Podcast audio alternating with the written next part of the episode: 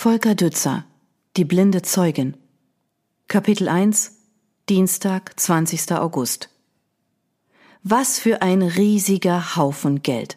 Sauber gestapelte Bündel mit bunten Scheinen, Euro, Dollar, sogar Yen waren dabei. Daneben glänzten in Folie eingeschweißte Krügerrand-Goldmünzen, angelaufene Silbertaler und winzige Barren aus einem weiß schimmernden Metall. War das etwa Platin? In den mit Samt ausgelegten Mahagonikästen und Stahlkassetten lockten weitere erlesene Kostbarkeiten. Colliers, Ringe und Rohdiamanten in flauschigen Stoffbeuteln. Volltreffer. Mann, das war ein absoluter Volltreffer. Puh, die Vorstellung, in den knisternden Scheinchen zu wühlen und bis zum Hals im Geld zu baden, war besser, als auf ihrer Kawasaki die Haarnadelkurven im Lahntal entlang zu rasen – Sie war entschieden besser als Champagnertröpfchen, die kitzelnd am Gaumen zerplatzten, sogar besser als Sex. Samantha Baring, in Gaunerkreisen kurz Sammy genannt, brauchte nur die Hände auszustrecken, um sich die Taschen voll zu stopfen. Sie war reich, reich, so reich, dass für diesen Zustand noch kein Wort erfunden war. Wie sie das Kurhotel verlassen konnte, ohne die argwöhnischen Blicke des Personals auf sich zu ziehen, hatte sie bereits ausgekundschaftet. Der Rest war ein Kinderspiel. Blieben nur noch zwei Probleme zu lösen. Ihre Hände waren mit einem zähen Klebeband an das Rohrgestell eines Bürodrehstuhls gefesselt und in ihrem Mund steckte ein Knebel, der sie zu ersticken drohte. Wütend starrte sie auf den geöffneten Hoteltresor und die beiden Männer, die sich die Rosinen aus dem Millionenkuchen herauspickten, den Sammy angeschnitten hatte. Methodisch füllten sie einen stabilen Samsonite-Koffer bis zum Rand mit gebündelten Banknoten, handlichen Goldbarren und Edelsteinen. Der riesenhafte Mann mit dem gespaltenen Kinn gehörte, wie sein drahtiger, rothaariger Kumpel, zur Truppe professioneller Wachmänner, die die Hotelleitung zum Schutz der illustren Gäste angeheuert hatte – Seit zwei Tagen fanden in der Kurstadt die Bad Emser Mineralientage statt, eine Veranstaltung, die Edelsteinhändler und Schmuckdesigner ebenso anlockte wie Esoteriker, die nach Kristallschädeln und ähnlichem teurem Plunder Ausschau hielten. Die Hotellobbys waren überfüllt mit den oberen Zehntausend der Republik und ihren in verschwenderischen Reichtum gehüllten Begleiterinnen – Allerdings suchten auch gewitzte Diebe und Trickbetrüger die Stadt an der Lahn heim, unter ihnen zwei Männer in anthrazitfarbenen Maßanzügen, die sich mit gefälschten Ausweisen als Angestellte einer Security-Firma ausgaben. Wütend zerrte Sammy an ihren Fesseln. Warum nur war sie das hohe Risiko eingegangen? Bisher hatte sie sich mit ihrer speziellen Masche auf Partys, Empfänge und Volksfeste beschränkt. Die Beute, die sie ergaunern konnte, war stets gering genug, um keinen allzu heftigen Lärm zu entfachen, aber trotzdem groß genug, um damit über die Runden zu kommen.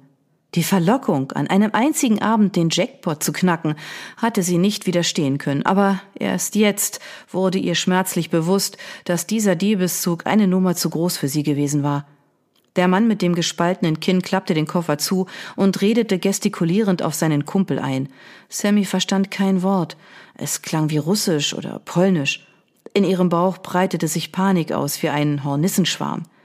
Sie glaubte noch immer daran, dass ihr cleverer Plan funktioniert hätte.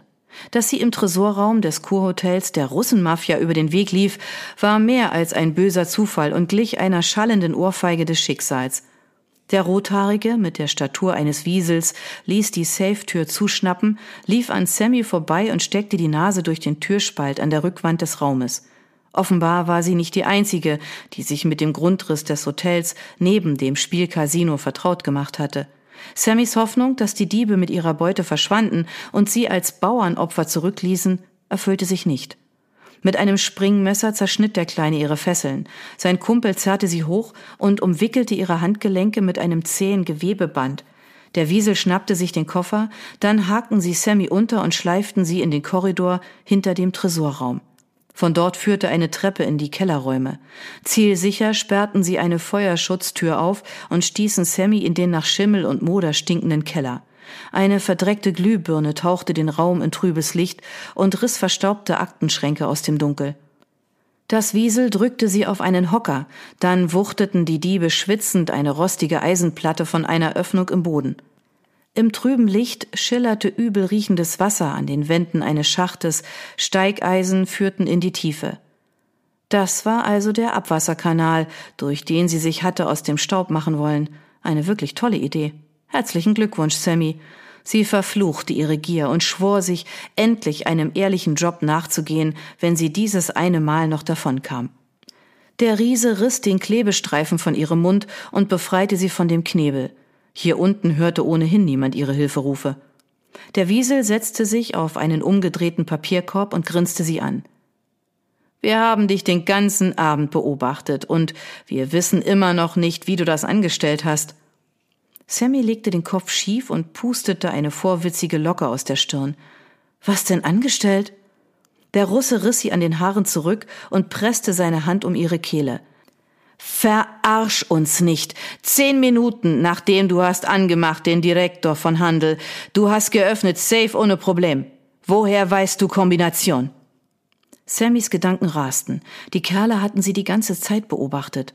Wahrscheinlich verstanden sie nicht genug Deutsch, um ihren Trick zu durchschauen. Ihre Methode, mit der sie einem potenziellen Opfer in kurzer Zeit die Geheimzahlen seiner Kreditkarten entlocken konnte, war für die beiden Verbrecher von allergrößtem Wert. Ihr habt, was ihr wollt, also haut schon ab, kümmert euch nicht um mich, ich komme schon klar, sagte sie. Der Riese tippte an ihre Stirn. Bist schlaues Mädchen. Kopf ist mehr wert als Beute aus Safe. Warum hat Direktor dir verraten, Code? Ich habe keine Ahnung, wovon du redest. Wird dir schnell wieder einfallen. Seine Lippen waren jetzt dicht an ihrem Ohr. Sag mir, was will kleines blondes Mädchen mit so viel Geld? Sie bog ihren Kopf zur Seite, um seinem nach Knoblauch und Wodka stinkenden Atem zu entgehen. Der Tresor stand offen, als ich das Zimmer betrat. Das Wiesel lachte meckernd und ließ die Klinge seines Stiletts aufschnappen.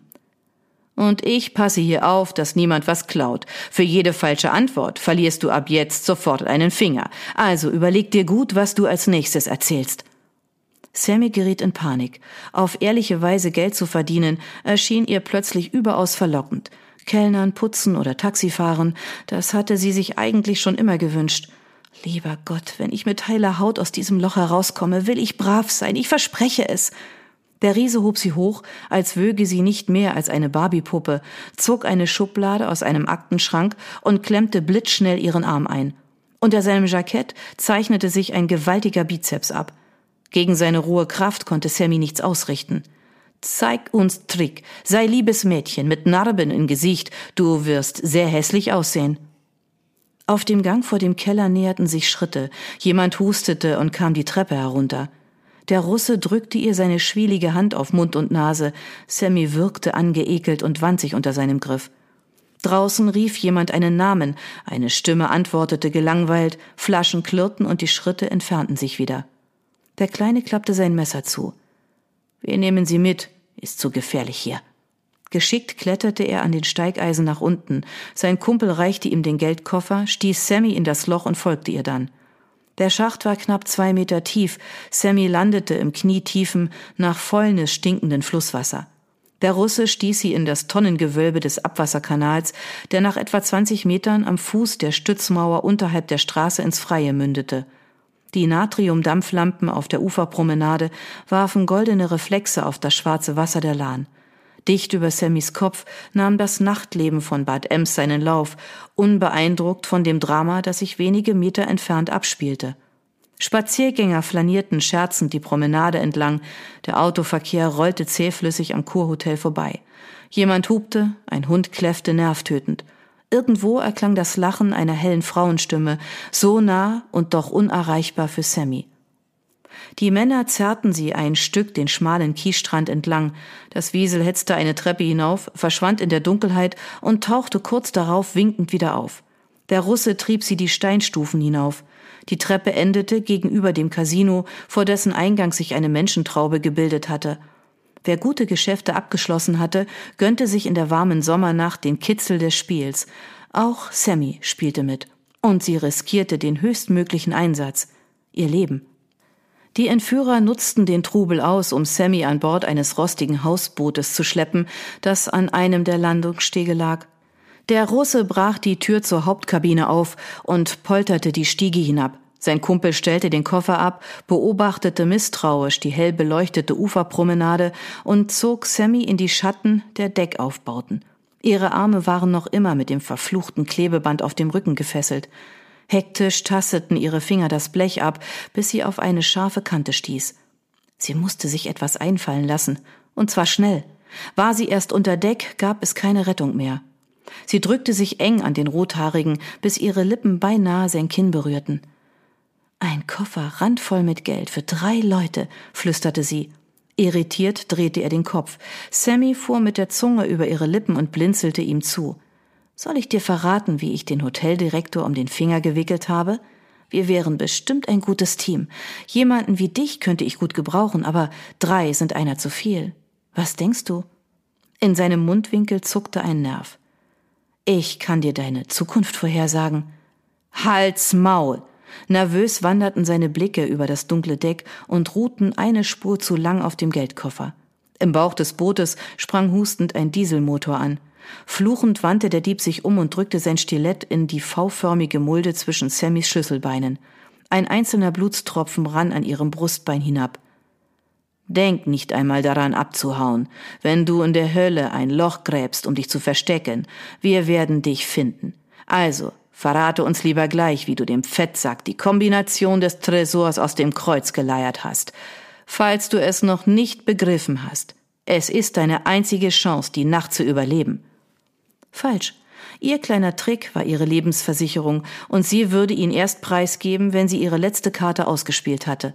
Andernfalls endete sie als Fischfutter. Er grub seine Finger in Sammys Lockenmähne und stieß ihren Hinterkopf gegen die Schiffswand. Dann hetzte er zum Bug und löste rasch die Taue, mit denen das Boot an der Ufermauer befestigt war. Vor ihren Augen tanzten bunte Sterne. So schnell sie konnte, scheuerte sie die Fesseln an ihren Handgelenken über das scharfe Blech. Träge drehte sich das Boot in den Fluss und wurde von der Strömung erfasst. Das Wiesel kehrte wachsam zum Heck zurück. Bei der ersten Gelegenheit schmeißt er dich über Bord, oder glaubst du wirklich, dass er teilen wird? sagte Sammy. Das zähe Klebeband zerriss, ihre Hände waren frei. Sie warf einen hastigen Blick auf die Verriegelung der Deckstür. Zwecklos, das Schloss war verbogen und unbrauchbar. Was treibt er wohl da unten? Du musst dich jetzt entscheiden, er wird jeden Moment wieder auftauchen. Halt die Klappe. Du wickelst mich nicht ein wie die geilen alten Männer im Casino. Bevor Sammy antworten und ihre Show abziehen konnte, flog die Tür hinter ihr auf und der Stoppelkopf des Russen erschien in der Luke. Schaff den Koffer runter und mach das Boot. Weiter kam er nicht. Vom Dach des Hausboots sprang ihn fauchend ein Wesen an, das nur einem Albtraum entwichen sein konnte. Der Rothaarige kreischte, sein Kumpel stolperte über den Koffer, taumelte und stürzte über die Reling in den Fluss. Steuerlos trieb das Boot in die Strömung. Auf dem Kasten an der Heckreling hockte der hässlichste Kater, den Sammy je gesehen hatte. Er riss sein schiefes Maul auf, fauchte wie ein Drache und drohte mit einem mörderisch scharfen Gebiss. Er war fett, bösartig wie ein Dachs und besaß nur ein Auge.